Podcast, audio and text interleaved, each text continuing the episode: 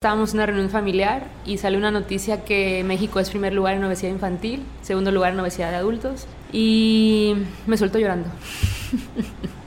Empecé a llorar así tal cual, y, mi familia voltea, estaban mi abuelita, mi, una tía, mis primas, mis papás, y me suelto llorando y se quedan súper sacados de onda y me dicen, ¿qué, qué pasa? ¿Estás bien? ¿Te duele? ¿Te, sientes mal? ¿Qué pasó? ¿Te hicieron algo en la escuela? Digo, no, es que estoy viendo la tele y estaba el programa ahí de, la, de las noticias de la noche y tuve un llamado, sí, un llamado tal cual es la palabra que, y dije, yo quiero hacer algo por eso. Mi mamá a me sienta, me tranquiliza y me dice, a ver, a ver, relájate no, no, no, no seas impulsiva, a ver, tú ya estás inscrita prácticamente en la universidad. Y digo, no, de verdad que quiero que, que esto que ser parte de, de, la solución. No, no me sentiría feliz de ver que mi país sea primer lugar en esas cosas y yo no haber hecho nada.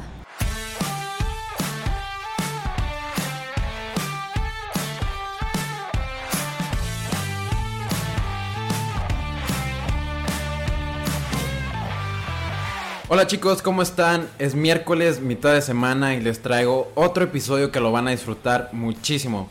Hoy está con nosotros Karina Salazar, nutrióloga deportiva, es cofundadora de 300, una clínica especializada en nutrición deportiva y a la ciencia del ejercicio. Además, Karina imparte ponencias nacionales e internacionales y es nutrióloga personal de más de 100 atletas de selección nacional. Y entre ellos algunos están en su ciclo olímpico para Tokio 2020.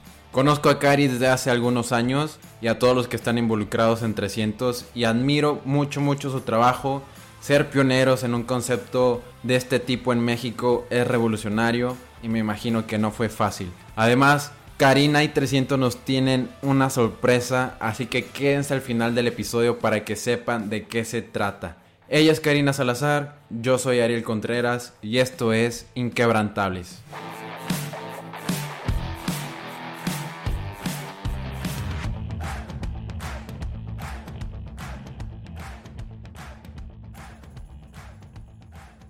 Cari, ¿cómo estás, Cari? Bienvenida a Inquebrantables. Ya de hace mucho quería poder platicar contigo y al fin se nos da. Sí, gracias Ariel, qué padre, gracias por la invitación, de verdad que yo también estaba muy ilusionada de estar aquí en esta plataforma contigo, tenía muchas ganas y gracias por, por invitarme. Muy bien, Cari, vienes llegando de Buenos Aires, de Argentina, pues está un congreso de nutrición. ¿Podrías platicarnos un poquito de tu plática que hiciste allá, que era la de cómo se alimenta un campeón mundial mexicano? Wow, no sabía que íbamos a empezar por este, por este inicio, pero estoy muy feliz. Vengo llegando efectivamente en mi primera interacción internacional de, de conferencias en Buenos Aires, en, un, en, uno de los congresos o en el Congreso de Nutrición Deportiva de más alcance en el país y algunos de niveles a nivel Latinoamérica y mm, fue algo impresionante para mí misma como nutrióloga, como profesionista, como empresaria también. Fue una experiencia que sabía que iba a pasar porque lo he trabajado, lo he ido formando, lo, lo hemos ido yo y mi equipo básicamente, no soy sola, siempre lo digo, no vengo sola en esto. Y llegó el día, llegó muy rápido, fue una invitación express, fue un, un, un momento que, que iba a pasar. Y créeme que todavía estoy muy conmovida, espero no llorarles aquí, pero mm, la charla del campeón mundial fue espectacular. Y justo ahorita nuestro, nuestro campeón mundial mexicano, que la nutrición Jorge, Martínez, que seguramente por ahí lo conocen varios ya, eh, es, un, es un atleta que tenía el potencial de serlo y creímos en él, él creyó en nosotros como sus nutriólogos y hoy día es campeón mundial y saber que la nutrición ha impactado a ese nivel, pues para mí como nutrióloga y como, como soñadora en el deporte, en la nutrición deportiva y en el deporte mexicano, ha sido increíble. Y muchísimos logros, ¿no? O sea, mencioné, de, de hecho, en mis conferencias tenemos más de 25 mil pacientes en 7 años, tenemos más de 700 atletas de selección mexicana que han pasado por nuestras puertas, por nuestros consultorios. Tenemos eh, un alcance de verdad impactante. Mis redes sociales ese fin de semana llegaron a 100 mil personas, algo que nunca había pasado. Y, y la, la, realidad es que no sé si creerla o no, pero simplemente pasó. Era algo que se ha venido trabajando. Yo soy una persona soñadora y no creo en la suerte definitivamente. Creo en el trabajo diario, creo en el trabajo duro y creo que simplemente es un resultado de muchos años ya, ya ocho años, 2011 empezamos con este sueño. Y la plática que fue, tuve dos charlas, la plática que fue la más impactante, donde todo se revolucionó, fue una, una, charla que fui a hablar con un poco de temor, porque eran salirme de, o tocar fibras sensibles de las claves del éxito en la consulta de nutrición deportiva. Ese, ese tema lo tenías, bueno, lo he dado ya anteriormente aquí en Monterrey, lo he dado en diferentes charlas, plataformas, pequeñas plataformas, pero ir a dar a, un congreso internacional con más de 700 espectadores para mí fue algo impresionante y el alcance que tuvo esa, esa charla, sigo recibiendo mensajes de muy, muy motivadores para mí para seguir en eso, estoy muy feliz. Qué padre, Karim, me da mucho gusto porque pues sí, sí, he visto tu trabajo desde hace muchos años y pues felicidades. Gracias, Ariel. Cari, quiero, ya ahí estuviste con tu el maestro de muchos, como Francis Holloway, es un tipazo, me quedé muy bien. ¿Qué, qué, parte de los aprendizajes eh, has obtenido con, con estar al lado de Francis?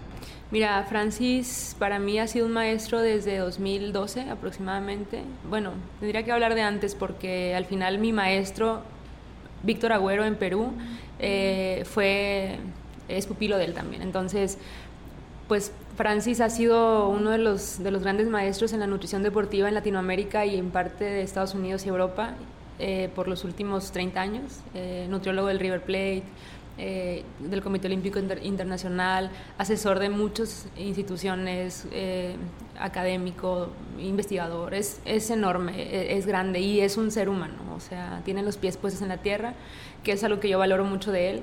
Y que me reconozca, que me vea y me salude de Karina, para mí fue de verdad que no pude más que abrazarlo. Por ahí hubo una foto en Instagram que subí con, con, mucho sentimiento porque no pude hacer nada más que abrazarlo porque a pesar que ha pasado por tanta gente y verme la cara y reconocerme y felicitarme porque estaba compartiendo con él ahora una plataforma eh, habla de, ser maestro, ¿no? Habla de, de, no solamente querer ser alguien, sino formar y llevar allá la nutrición, que es una de nuestras metas como 300, es hacer de la nutrición algo alcanzable y algo permanente, no solamente crecernos nosotros, crecer nuestros nombres, de hecho nuestra meta nunca ha sido, y ahora sí hablo por mí completamente, nunca ha sido crecer mi nombre. De verdad que mi nombre, mm, hay gente que no me conoce, hay gente que no sabe quién soy. Y eso les fui a decir a Buenos Aires cuando me presento con ellos. Yo les digo, seguramente no saben quién soy, pero tengo algo que hablar y tengo algo que contar porque detrás de nombre o esta imagen hay, hay una, una historia y no nos interesa el, físico, el, renombre, nos interesa que la nutrición se aplique y estamos trabajando por eso, es parte de nuestra visión. Perfecto.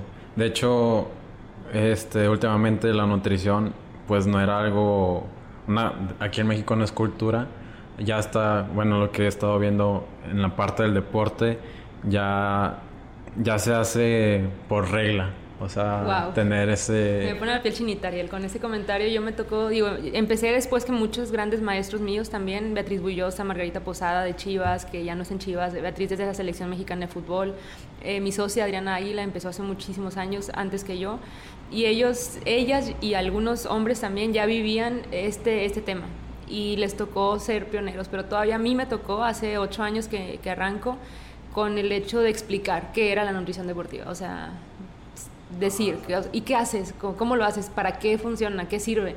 Ahora definitivamente estamos del otro lado, o sea, ocho años después y por ellos también, por grandes maestros míos, ahora la nutrición deportiva, tal como lo dices, es una obligación para el deporte, es parte del proceso, es parte del equipo multidisciplinario, es algo que, que es obligado, de alguna manera el atleta mismo sabe que si no tiene una buena, una buena nutrición o una nutrición personalizada, que es lo, lo ideal en el deporte, su, su rendimiento puede ser afectado o sus logros pueden ser menos, ¿no? Entonces, sí es increíble. Y, saber ahora que para muchos es una necesidad básica, yo me siento feliz. Y, no solamente por mí, por los que vienen detrás de nosotros también, porque nos escriben muchísima gente que quiere practicar con nosotros, alumnos, recién graduados, gente que quiere trabajar en, 300 o hacer su propia marca y su propia empresa o trabajar en una institución y nos preguntan, oye, ¿cómo le hago? ¿Qué hago? ¿Por dónde empiezo? Y es impresionante la cantidad de mensajes que siempre recibimos año con año por, porque mucha gente, profesionales de nutrición, sueñan con esto y cada vez hay más campo. Y para mí eso es grandioso porque sé que hemos sido parte de generar esa cultura y aparte no solamente eso de aperturar, sino también bien pagado, o sea, pagar buenos sueldos porque fui parte de procesos que no estaban mal, simplemente era así, de sueldos que está reconocido a nivel nacional que en nutrición es de lo más, lo más mal pagado, básicamente. Entonces, ahora eso va cambiando cada vez más y yo sueño con que mejore todavía esa parte. Qué padre, yo creo que en unos cuantos años la nutrición deportiva ya se verá en todo el país y creo que esa cultura pegue aún más. Mira, la base de nutrición es nutrición. Definitivamente es una necesidad básica del ser humano, comer. Y comer nos ha llevado a enfermarnos, comer nos ha llevado a ser obesos como país, comer nos ha llevado a enfermarnos de diabetes, hipertensión y todas las enfermedades crónico-degenerativas que están hoy en día en México como, y tristemente como pioneros en el, en el mundo o, o número uno pero desde ahí partir, o sea, la nutrición es para todos, es una necesidad que tenemos que buscar y aprender, educarnos en eso. Y la nutrición aplicada al deporte, que al final del día muchas personas ya, la cultura del deporte en México ha crecido bastante, eh, se, se, necesita también porque ya ahora estamos hablando de un poco de rendimiento, de evitar riesgos de salud, lesionarse, eh, mantenerse en mujeres hormonalmente estables y una temática amplia que sí, que sí el especialista es en nutrición deportiva es quien debe de tomar acción. Ahora cada vez también hay más permisión para que la especialidad de cada área de nutrición se, se, dé porque todavía por ahí yo veo y no está mal porque al final así era y así así sigue siendo y puede cambiar en un futuro es mi sueño. Sí, es un proceso. que Yo misma, Karina, soy especialista en nutrición deportiva y nutrición clínica y nutrición para obesos y nutrición para enfermedad renal y nutrición en cáncer y la realidad es que nutrición como la medicina debería de ser especializada. Y es difícil porque pues difícilmente pagan. O sea, imagínate que solo renal, pues hay pocos clientes para el nutriólogo o pacientes, como se dice en el ambiente de la salud, que van a ir con un nutriólogo especialista. Entonces el nutriólogo le tiene miedo a aventarse, yo, yo lo, lo promuevo mucho eso, a una especialidad y cerrarse a eso yo me cerré definitivamente a la, a la, parte de nutrición deportiva y fue una de las mejores decisiones que he tomado, a pesar de que ahorita estoy terminando una maestría en otras áreas, ni la menciono porque no va el caso, no quiero que me busquen por eso, quiero que me busquen por nutrición deportiva porque es mi especialidad, es mi, mi pasión y, y, hay especialistas para todos. Yo refiero pacientes a diferentes especialidades y es lo más saludable para todos. Perfecto, Cari. Ahí mencionaste que la nutrición es tu pasión. Ahora me voy a regresar mucho, muy atrás. Eh, ¿Siempre supiste que querías ser nutrióloga o estabas ahí en la duda? Te vas a asombrar. La verdad, poca gente sabe esto y ojalá que los que lo sepan no se, no se asombren de más. Yo iba por especialidades de ingeniería. Eh, mecatrónica o electrónica. Ya estaba con becas, eh, con becas académicas, con, eh, tenía excelencia académica en diferentes áreas de ciencias aplicadas. De hecho, tenía logros a nivel estatal. Yo soy de Sonora, entonces en Sonora tenía premios estatales por ciencias básicas y aplicadas. Eh, química, eh, física, matemáticas, siempre siempre fui como que muy, bueno, sí, la palabra que se usa aquí en Monterrey, muy ñoña. y como que muy aplicada, pero no porque simplemente me encantaba. A pesar de todo eso, también hacía siempre deporte, siempre fui atleta, siempre, no, nunca competía porque donde nací y crecí es un pueblo, Cananea, y no había tanto apoyo, pero en el básquet sí, entonces ahí me desempeñé un poquito más, llegué a algún campeonato nacional por ahí, pero era buena en las dos áreas, o sea, como que me encantaba la parte de, de, outdoor y también la parte un poquito más encerrada de estudio. Y en esa temática, pues mi maestro de matemáticas siempre, que Karina, por favor, no desperdices tu talento y estudia una ingeniería. Y la mecatrónica en ese tiempo estaba súper de moda y era así que la novedad. Y apliqué y quedé, quedé, ya estaba en quinto de prepa y quedo y mi maestro estaba feliz por mí porque él sentía parte de ese logro y, él me ayudaba a clases extracurriculares, me daba extras las integrales, todas las clases, las derivadas, toda esa parte, parte que, de verdad me encantaba y era buena, me daba tiempo extra porque me decía, te quiero preparar bien para que llegues a la carrera en, el mejor de, los niveles. Iba al TEC de Monterrey, en, en el campus Hermosillo, ya estaba prácticamente adentro 90% de beca académica por, por excelencia de, eh, académica tal cual. Y en ese tiempo es, es, es, raro. Eh, llego a, a mi casa y prendo la tele, yo iba en la tarde de la prepa. Prendo la tele y sale una noticia, estábamos en una reunión familiar y sale una noticia que México es primer lugar en obesidad infantil, segundo lugar en obesidad de adultos y me suelto llorando. Empecé a llorar así tal cual, y mi, familia voltea, estaban mi abuelita, mi, una tía, mis primas, mis papás, y me suelto llorando y se quedan súper sacados de onda y me dicen, ¿qué, qué pasa? ¿Estás bien? ¿Te duele? ¿Te, sientes mal? ¿Qué pasó? ¿Te hicieron algo en la escuela? Digo, no, es que estoy viendo la tele y estaba el programa ahí de, la, de las noticias de la noche y tuve un llamado, sí, un llamado tal cual es la palabra que, y dije, yo quiero hacer algo por eso. Mi mamá a veces me sienta, me tranquiliza y me dice, a ver, a ver, relájate no, no, no, seas impulsiva, a ver, tú ya estás inscrita prácticamente en la universidad. digo, no, de verdad que quiero que, que esto que ser parte de, la solución. No, no me sentiría feliz de ver que mi país sea primer lugar en esas cosas y yo no haber hecho nada. Y así nace mi llamado por la nutrición, mi pasión, mi, pues mi propósito de vida, porque para mí es un propósito de vida. Y justo también en ese tiempo eh, empiezo a, ver otras plataformas, conocí gente de Estados Unidos, un poco en Estados Unidos la religión que predomina es el cristianismo, entonces eh, mucha gente muy cristiana y yo tocaba la batería en la iglesia, entonces me dicen, es que, ¿por qué no tomas un college antes de estudiar y te sirve de preparación? Estudia música, estudia inglés, en Estados Unidos lo hacemos todos, me decían mis amigos de allá y, te va a servir de base para lo que siga, porque a lo mejor también estás indecisa en lo que quieres hacer, como que me, vivieron en ese momento y terminé tomando una decisión diferente. Me, dejo la profesión de, de, momento y me voy a Estados Unidos, a Dallas, a una escuela cristiana a estudiar liderazgo y consejería. Música, inglés.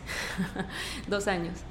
En 2006 fue, esa, fue esa, e, esa, ese cambio radical en mi vida, que fue una de las mejores decisiones que he tomado. Me han servido muchas bases para ahora trabajar en liderazgo, en, en temas psicológicos. No, no hago psicología, la verdad que tengo psicólogos en, en, en 300, pero entiendo mucho y, y, me sirve para aplicar la nutrición también. Y en, eso, en esos años, pues aperturé mi, mi, mi, expertise en diferentes temáticas de vida, no solamente de profesionales, que yo lo recomiendo mucho, quien pueda hacer un año sabático, no, yo no, yo no fui un año sabático, de verdad que estudié, pero no está mal, o sea, en México es mucho la presión de estudia ya, sal de la prepa, métete a estudiar y si no estás seguro lo quieres hacer, no importa, no, yo, yo sí, aunque muchos papás pues me quedan viendo cuando lo digo en, mi consulta a, los, a mis adolescentes, eh, algunos que lo hacen vuelven de donde se vayan y vuelven motivados a, a, cumplir una meta, porque la profesión debe ser parte de un llamado. Para mí es algo que vamos a hacer muchas horas de nuestra vida por muchos años y debe ser una pasión. Entonces termino, en esos dos años, Ariel, raro, se me olvidó. Se me olvidó. Se me olvidó todo lo que te conté anteriormente. Me metí a otras temáticas, por poco me quedo a estudiar allá business, o sea, ya estaba, mis mi, dos años de college me avalaban créditos, la mitad de mi carrera, tenía becas, tenía amigos, tenía familia, tenía, de verdad hice vida, dos años allá y fue algo espectacular. Pero la vida de Estados Unidos no me apasionó, no me encantó, no, no, no. Y sentada en un sillón viendo al, literal a un techo infinito que está altísimo, fácil, unos 15 metros, eh, me acuerdo, o sea, me pongo a recordar y recordé 2003 recordé 2003 y la fue noticia. la noticia. Y empecé a llorar otra vez. Y dije cómo se me olvidó para ese momento en mi vida yo tenía casi no sé nunca me pesaba pero yo creo que unos 20 kilos más que ahorita. No, no sabía comer viví en Estados Unidos de verdad que la nutrición allá fue mi peor nutrición de mi historia de vida. Me vi, me, me, me paré a mí misma, o sea, me, me, reflejé y dije, no, no va de la mano, no va acorde. ¿Cómo yo quise luchar contra esto hace cinco años atrás, o cuatro años, y ahora me encuentro yo en ese problema, y, pero, pero estaba segura de lo que quería. Dejo la universidad ahí, me termino, en, allá se acaba casi en principios de mayo, entonces me prometí a mí misma que si bajaba 10 kilos en ese verano, porque aquí entrábamos en agosto a la escuela, yo me metía a nutrición. Si no los bajaba, no entraba. Siempre he sido de retos, siempre he sido una persona de, de retarme en diferentes cosas y nadie me reta, yo solo me reto, mi mente y yo. Platicamos y, y creo mucho en Dios, entonces es un, un tema ahí de medio personal. Y ya, ahí sí fue, me fui a Cananea, estuve a entrenar, comer y dormir, en repeat, como se dice. Tres meses, bajé 10 kilos, cambié. en ese momento existía ya Facebook, abro mi Facebook y la gente que me, que me agrega, mis amigos de Dallas, me ven en, en agosto y sorprendidos de que quién es ella, qué pasó con Karina, dónde está Cari, eh, dónde está nuestra Cari, pero bien contentos por mí, obviamente. Y me metí a estudiar nutrición. Ah, ya en Hermosillo. En, aquí en Monterrey. Aquí, te viniste para acá. Me vine para acá. La, la realidad es que en, Sonora tenía opciones de Hermosillo. El clima no me encanta, es horrible. Es bueno, es muy caliente. O sea, 50 grados, desierto, seco, no sé, no puedo. Mexicali es opción también. Ahí en Sonora, la verdad que la gente nos vamos a Mexicali o a Tucson, Arizona o a eh, Hermosillo o a Chihuahua. Son como que lo más tradicional por, por cercanía y ninguno me gustaba, entonces soy medio rebelde. mi hermana vivía aquí en Monterrey, entonces vine, bueno, venía mucho por muchos años y dije, pues, ¿por qué no? Ya como que tengo algo, seguro, no es tanto gasto para mis papás y pues no, no pudieron decirme que no porque al final nada más era la universidad que, que, que el gasto, ¿no? La, la casa ya estaba. Entonces, así empecé. Empecé a aprender de cero. Recuerdo mi primer día de carrera donde la maestra pregunta, ¿qué es una caloría? quería levantar la mano porque siempre me encanta opinar y lo que te conté la excelencia y el académico y dieces y ta, ta, ta, y no supe, o sea, no, me, sentía avergonzada de que no tengo la menor idea, ni, ni por química, que lo, lo habré visto en mi, todos lo hemos visto eso en seguramente secundaria o prep. Y no, cerradísima, aparte ya casi tres años fuera de toda la ciencia tradicional eh, de estudio, pues así. Y no, entonces empiezo a estudiar, estudiar, estudiar, estudiar, di noche de verdad que desde el primer día de carrera dejé la música, yo tocaba la batería, dejé la música, dejé algunos otros hobbies que tenía, pero porque me apasionaba. Y era aprender, aprender infinito. La nutrición es amplísima, es hermosa, o sea, es una cosa que no se acaba. Al final, como te digo, es una necesidad básica del ser humano, entonces tienes para todo. Y estudiaba, eh, iba a la escuela, me encerraba en la biblioteca, la gente obviamente pues me, medio me juzgaba, pero yo no tenía problema con eso porque para mí de verdad era una pasión. Y así empecé la nutrición y mm, es la mejor decisión que he tomado. Qué padre, Cari. Ya estudiaste en la UVM, terminaste eh, la, la, carrera y ahora la siguiente pregunta es, ¿cómo nace 300? O sea, ¿cuál fue la necesidad que tuviste que hacía falta en aquí en México para crear 300 y todo lo que conlleva 300. 300, 300 me encanta. Es, eh, en su momento mi diseñadora me dijo que era un bebé para nosotros, para mí, para mi socia, y en ese momento había otros tres socios, éramos cinco socios al principio, cinco, cinco personas soñadoras, y nos dijo, es un bebé prematuro, es un bebé prematuro porque fue muy rápido, como toda en mi vida, ¿eh? toda en mi vida, de verdad que tomo una decisión y no pienso. Ayer un paciente mío que para mí es un mentor me dice y nos pone una frase que la voy a compartir yo creo que mañana en nuestras redes de, de 300 para que la busquen por ahí. El, el, que no, el que sabe lo que siembra no tiene miedo de cosechar, algo así. O sea, el que, el que sabe lo que está sembrando no, no le tiene miedo a la cosecha.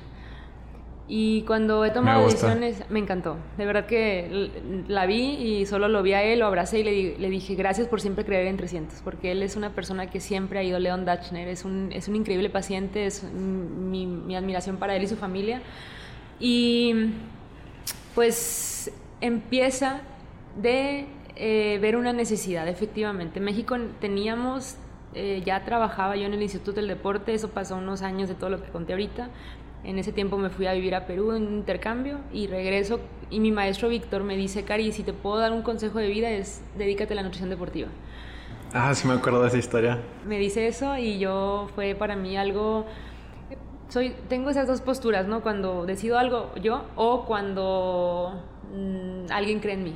Eso también, yo creo que para una persona es muy valioso que alguien crea en ti sin conocerte porque al final somos seres que transmitimos algo siempre y si nos ven algo y nos lo dicen y tienen la humildad para compartirlo y nosotros escuchamos ese consejo, posiblemente sea algo bueno, muy posiblemente, yo lo creo.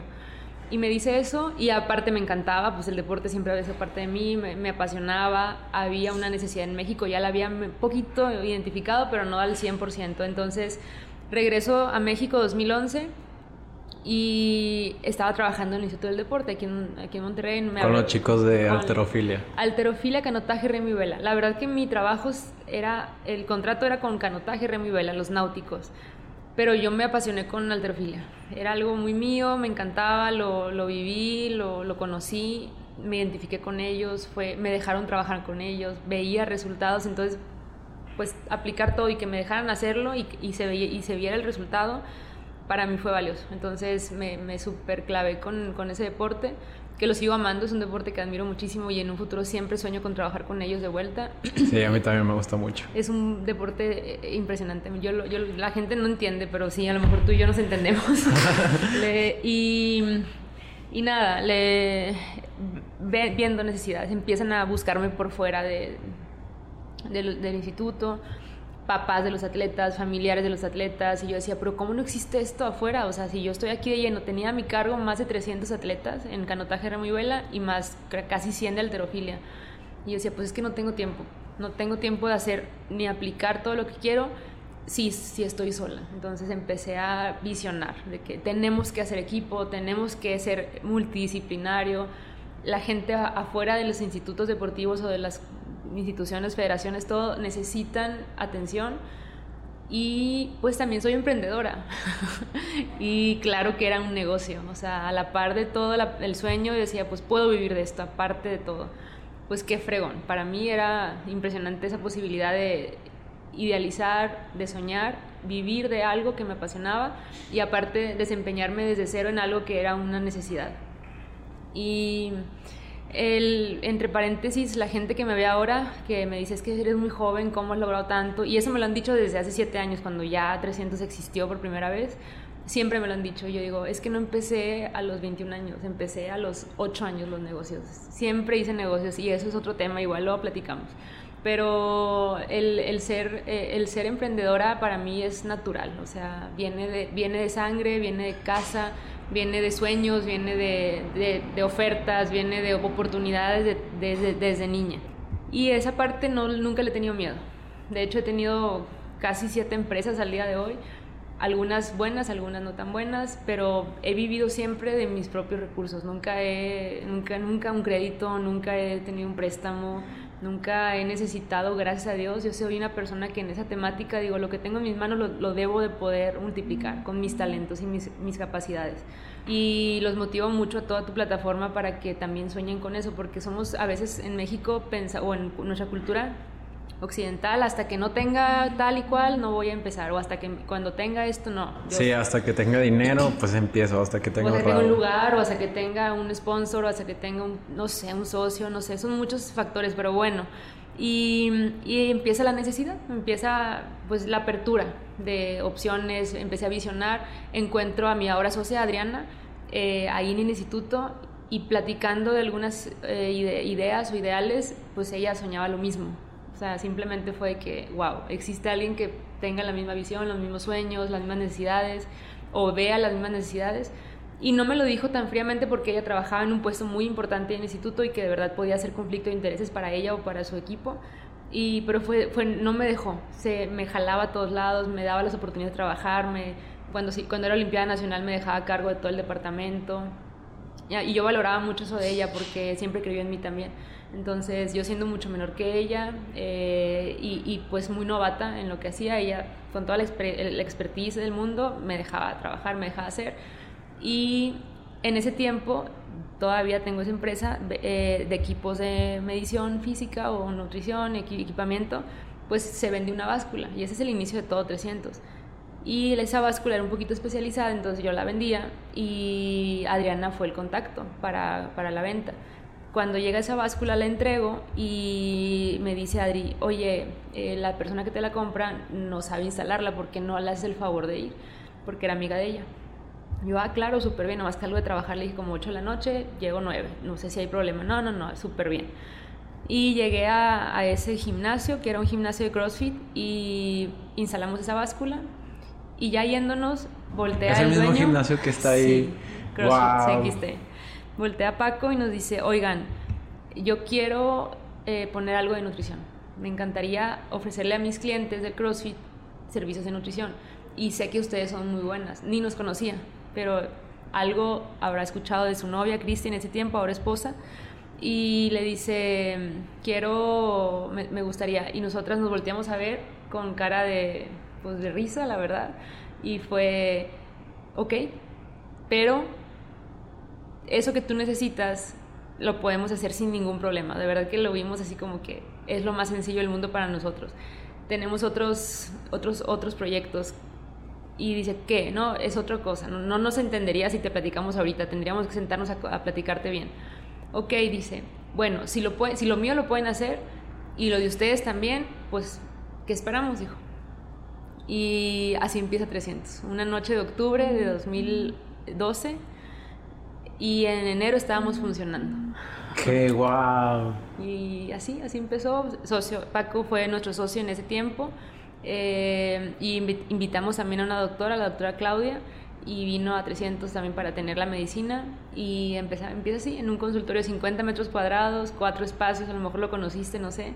Y era una recepción híbrida donde era o recepción o consultorio de, de repente, y de verdad era mover sillas para que entrara la gente, no, era minito, pero empezamos, empezamos así y pues ahora 300 es otra eh, cosa. Sí, de hecho, sí, wow. Sí. Oye, Cari, ¿por qué creíste que era importante combinar la nutrición, fisioterapia, medicina, psicología y la ciencia del ejercicio en un solo lugar?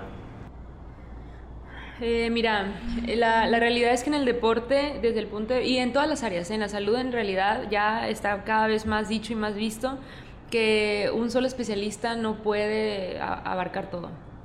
La, el, el, atleta desde el punto de vista de la visión general o más grande, más grande de 300 necesita ese equipo técnico detrás de él. Un atleta necesita de verdad, yo lo puedo comparar con la Fórmula 1, que es mi único ejemplo que todos van a conocer. O sea, la Fórmula 1 tú ves a un piloto con un vehículo, pero cuando se para el, vehículo al cambio de las llantas o del aceite o lo que le pongan, son más de 15 personas. Y lo hacen en el menor tiempo posible porque todo cuenta en ese deporte, ¿no? Entonces, como un deporte donde el vehículo es el automóvil y solamente el, el piloto es quien lleva, lleva ese vehículo, pero al vehículo le hacen tanta cosa con tanta gente al piloto a lo, mucho lo hidratarán, pero él, trae su hidratación en la espalda, siempre se pone en unas mochilas. Al piloto no le hacen nada, o sea, al vehículo. Entonces digo, ¿cómo un vehículo que es materiales, o sea, lo atienden tanto si a un atleta que es su propio vehículo, no?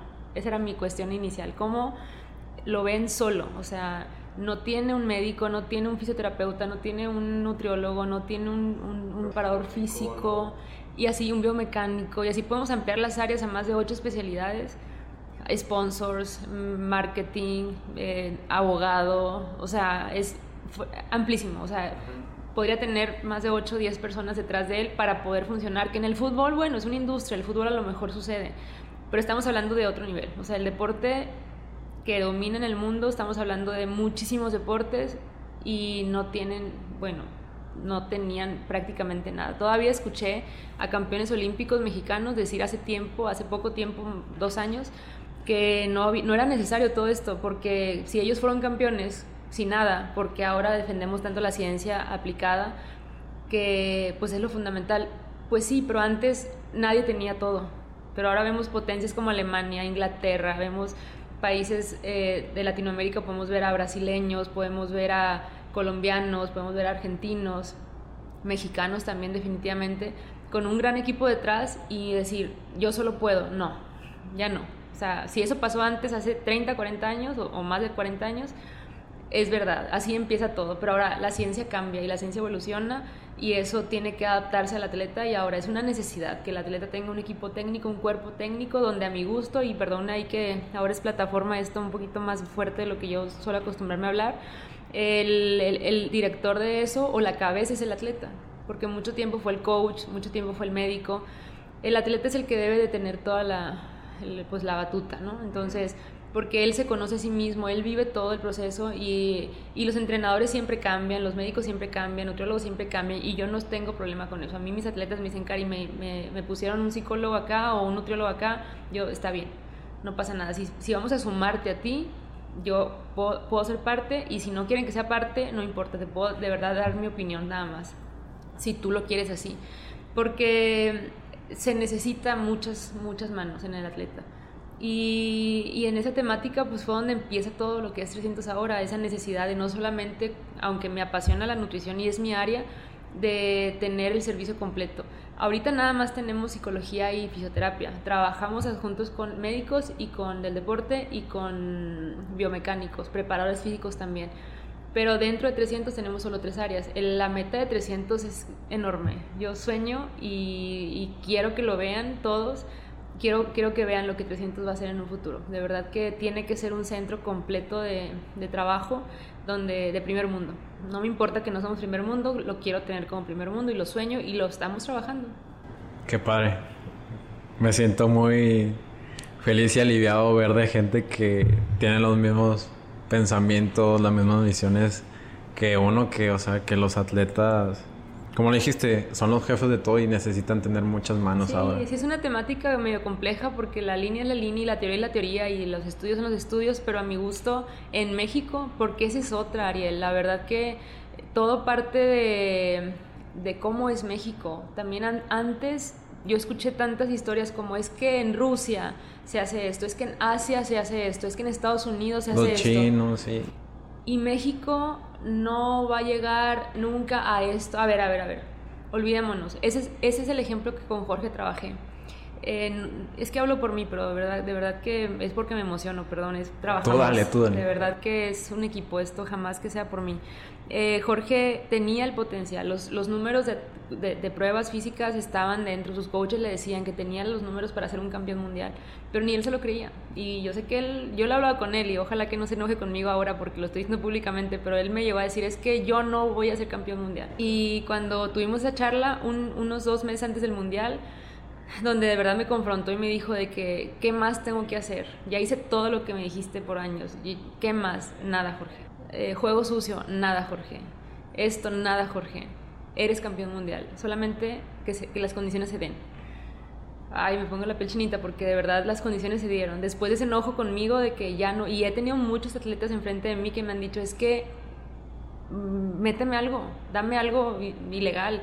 Eh, todos lo hacen, me vale, me vale, me vale que todos lo hagan. No me importa que en Rusia la película esta que salió en Netflix hace, hace rato, Ícaro. que Ícaro que digan que todo, no me importa. Yo sueño con que mi México y tenemos los talentos y los números y las potencias para ser atletas de clase mundial, que lo son, y campeones olímpicos, de verdad se lo crean. Porque solamente que se lo crean y el trabajo lo hagan, porque el trabajo casi todos lo hacen. El tema también es que me, ejemplos como es que llego a la competencia internacional o llego al evento y veo a la negra de 1,90 y perdón por la expresión, o veo al chino de 1,60 que corre, no sé, expresiones así que me lo han dicho.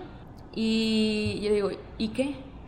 Tú eres mexicana, tienes la piel morena, clara o blanca, no sé, independientemente, y me vale que veas gente de raza oscura o, güeros de ojos azules que te desmotiven.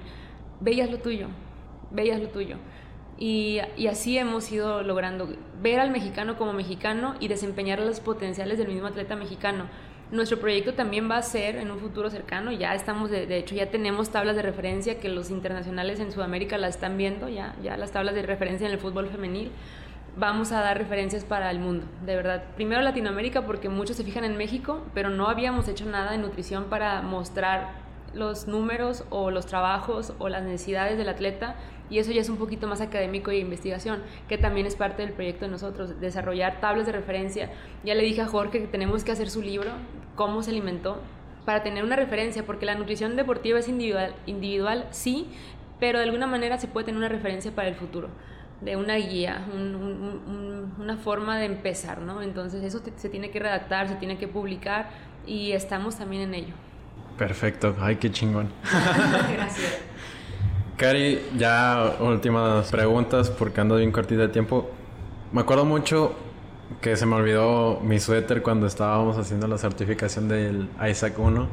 Y después, después de un año casi, fui por él y ahí platicando me dijiste que no es fácil tener tu propia empresa. Wow. ¿Cuáles son los momentos más difíciles que has tenido con 300? Ay, Ariel, no me acordaba de ese momento. De verdad que a veces hablo tanto, veo tanta gente. Al día estoy expuesta a más de 30 personas diarias, imagínate. De verdad que a veces digo, ojalá que no diga cosas de más o de menos. pero bueno, qué padre que te acuerdes, ojalá haya sido algo, una plática buena, pero los, lo peor, por, decirlo así, lo peor, lo peor ha sido tener que trabajar tanto. Eso sí, yo no sé cómo lo hago. Todavía regresé a Argentina, estuve en Tampico la semana, 10 días antes, fui a Mérida el siguiente día, regresé, vi a más de 50 pacientes en unos cuantos días, tuve un fin de semana intensísimo, todavía me doy el tiempo de entrenar porque es uno de mis hobbies y de mis, de, mis momentos conmigo misma, dormir lo mejor que pueda, volver a consultar casi 40 pacientes en dos días, irme a Buenos Aires, hacer dos charlas, intentar turistear, que estaba fríísimo, buscar no enfermarme esos días porque el cambio de clima de invierno a verano en un día es casi todos seguramente se enferman y es muy común regresar a, Monterrey, tener juntas todo ese día, del aeropuerto a 300. Y así te la cuento, ¿eh? porque no es por latigarme, nada que ver, lo amo, amo lo que hago. El miércoles lo tenía libre, podía haberme quedado en mi casa de charra ver tele, que entre paréntesis no tengo tele en mi casa, no la necesito, no, no quiero. Y, y el, eso sí es difícil. Yo veo que es algo que no cualquiera tiene o quiere o tiene la capacidad o está dispuesto porque hay jornadas de trabajo para mí de 12 horas, de 14 horas al día, de 16 horas. He tenido jornadas de verdad. Ahora, tampoco es esto para siempre. Yo tengo muy claros mis metas. O sea, yo, me prometí a mí misma trabajar 10 años así.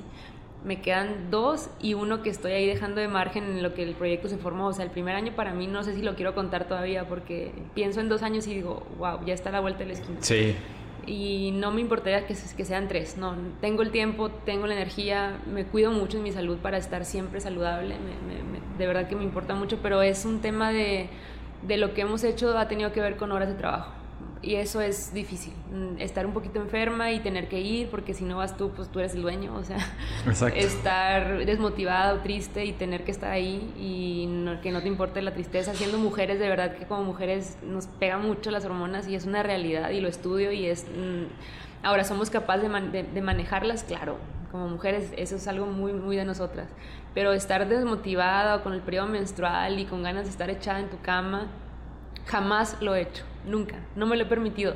Tengo un sueño guajiro de un día decir, no quiero ir a trabajar y no voy a ir. y lo voy a hacer, solo por, no más por hacerlo, porque saber que puedo, porque me encanta saber que puedo hacer todo. Pero no he querido. O sea, tengo la capacidad y es verdad que el, emprendedor tiene la posibilidad de decir, hoy no trabajo, pues sí, hoy no trabajo, pero tampoco genero, ¿no? O sea, depende de uno mismo.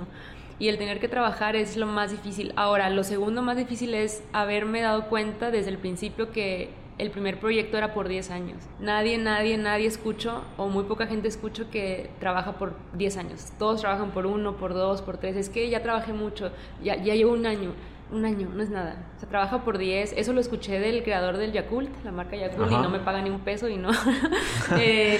lo escuché en, en, YouTube en su momento. Ah, sí, y él trabajó por 20 años su primer proyecto. O sea, él dijo, en 20 años voy a empezar a ver resultados. Y yo, wow, eso lo quiero aplicar en mi vida. Mis primeros cinco años de trabajo en mi empresa fue eh, cimientos, cimientos. Yo no quería mostrar absolutamente nada. tuvimos desde el primer año oportunidades de franquicia, oportunidades de crecimiento. En la mesa a nosotros como empresa nos han puesto más de cinco veces dinero en la mesa para invertir. Nos los ponen ya, así cuánto necesitan para hacer crecer esto. Y esa parte la tengo muy clara, he sido cimientos. Después del quinto año fue empezar a, a mostrar un poco lo que 300 es, o sea, Ahorita estamos en el séptimo año ya de operación y apenas empieza a ver realmente porque es parte de nuestra visión.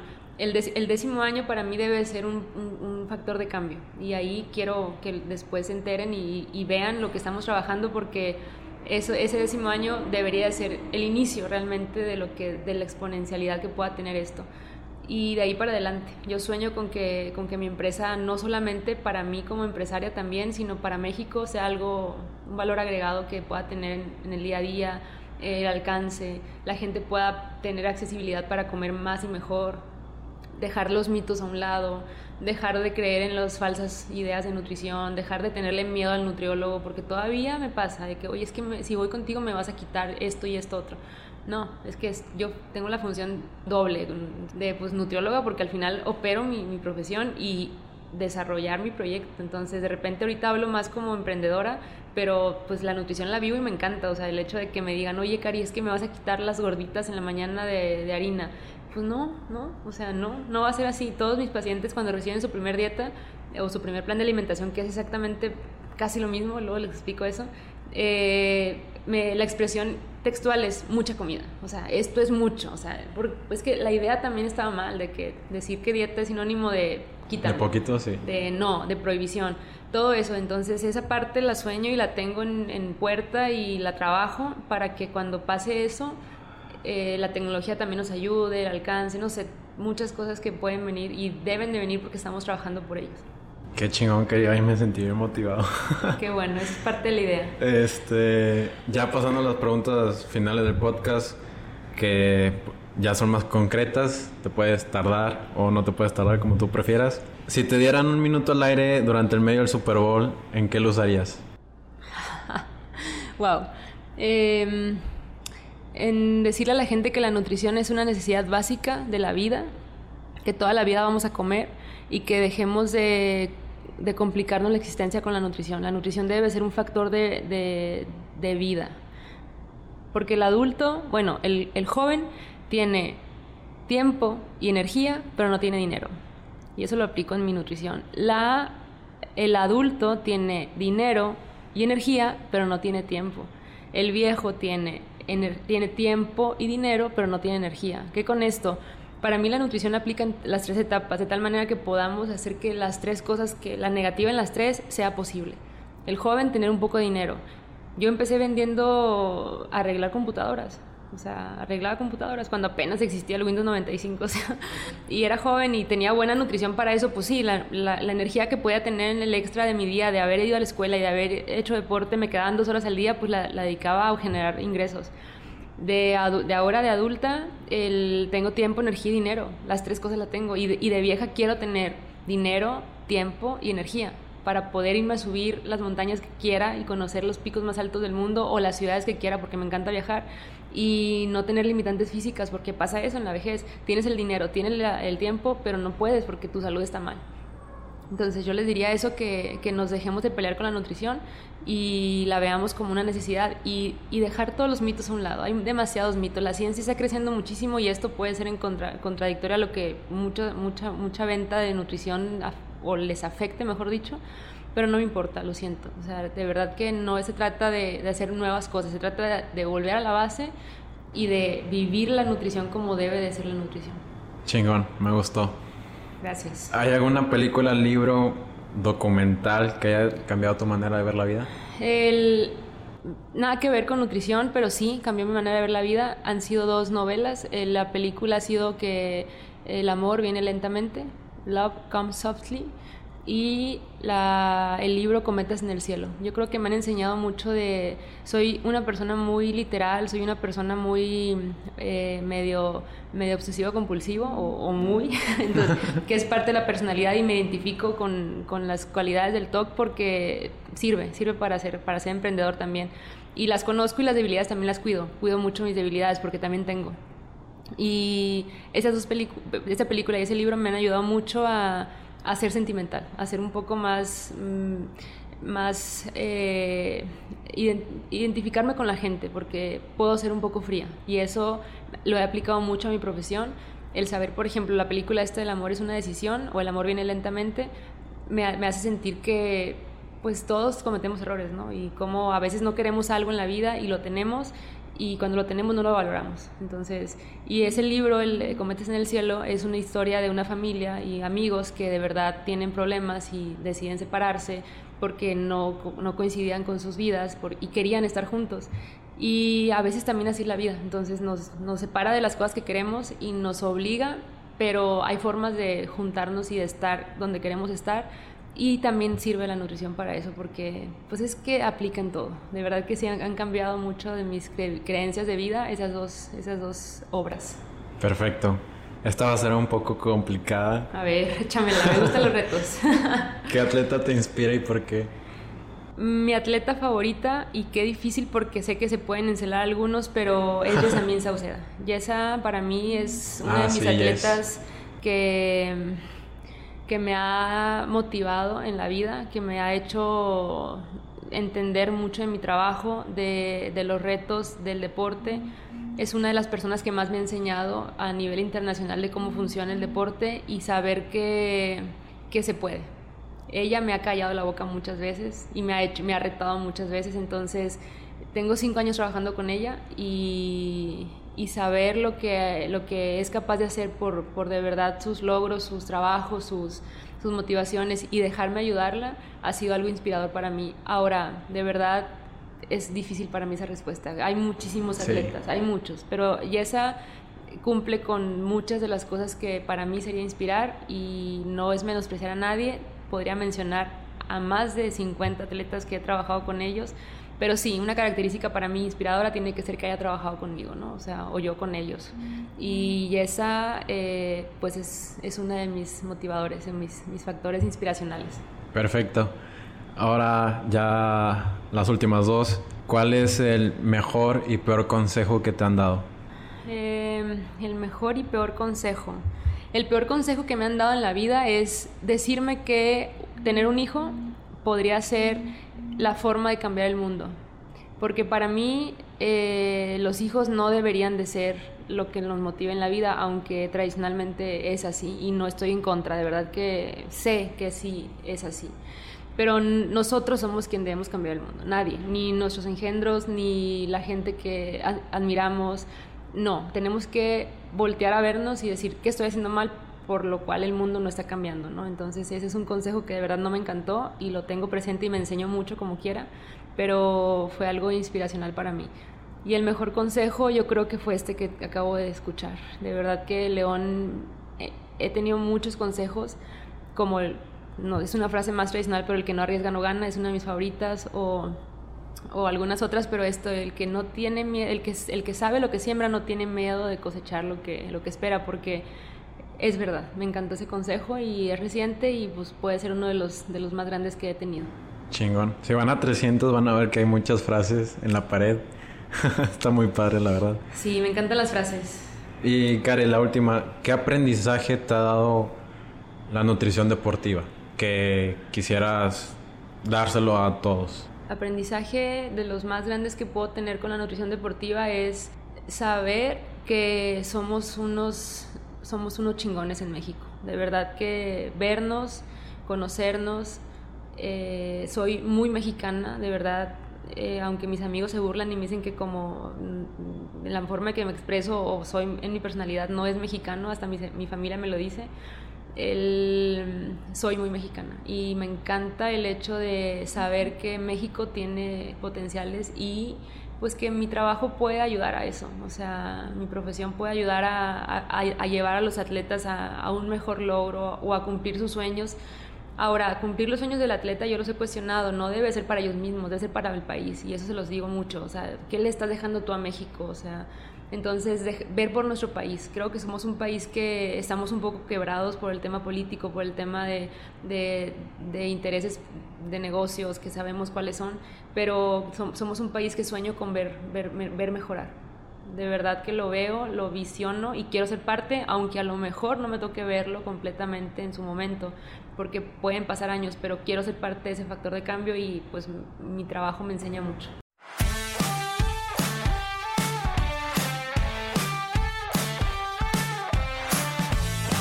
Hola, soy yo de nuevo, espero que te haya gustado el episodio de hoy y la sorpresa de la que te hablaba al principio del episodio es la siguiente.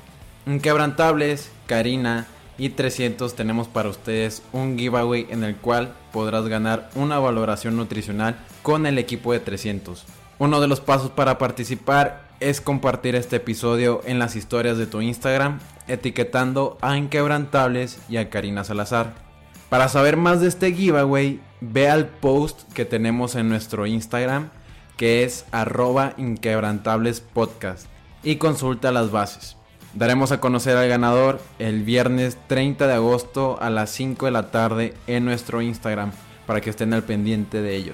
Chicos, suscríbanse al podcast en la plataforma donde nos estén escuchando, compárteselo a algún amigo, síguenos en nuestras redes como arroba inquebrantablespodcast Con esto nos ayudas a llegar a más personas y que estos aprendizajes y experiencias impacten a más. Yo soy Ariel Contreras y no te olvides de participar en el giveaway que tenemos Inquebrantables, Karina Salazar y 300. Nos vemos el próximo miércoles con un nuevo episodio. Chao.